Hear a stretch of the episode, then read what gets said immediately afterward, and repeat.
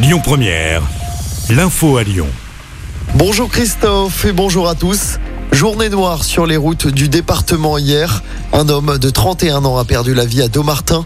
Il a perdu le contrôle de son véhicule avant de faire une chute de 5 mètres dans un fossé. Ça s'est passé vers 17h. Je rappelle qu'hier matin, une jeune femme de 20 ans était décédée à Sarcey, près de l'Arbrel. Il est désormais interdit de fumer devant les écoles et les crèches à Lyon. Le maire, Grégory Doucet, a pris un arrêté instaurant des zones sans tabac aux abords des établissements scolaires. Les détails de cette mesure seront connus lundi prochain. Mesure qui avait déjà été appliquée dans le deuxième arrondissement dès 2021.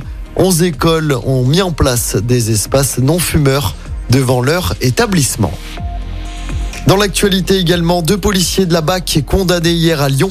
Ils ont été reconnus coupables de violence sur un manifestant.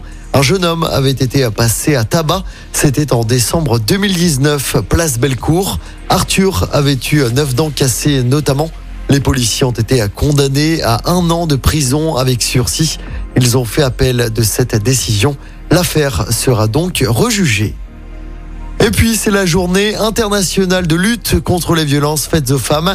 À Lyon, un rassemblement est notamment organisé à 19h devant le palais de justice. Rassemblement organisé par le collectif Nous Toutes.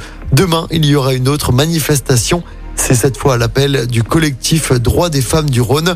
Le rendez-vous est donné à 14h, place Bellecour.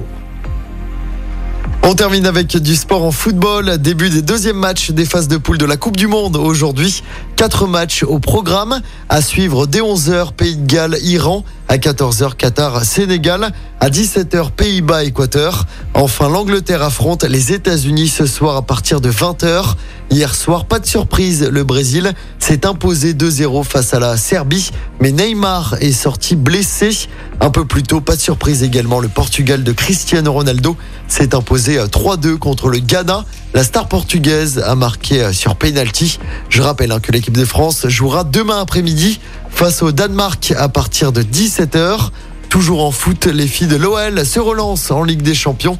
Victoire 3-0 hier soir sur la pelouse de Zurich lors de la troisième journée des phases de poule de cette compétition. Les Lyonnaises reviennent à un petit point de la deuxième place occupée par la Juventus. Et puis en basket, l'Asvel rejoue dès ce soir en Euroleague.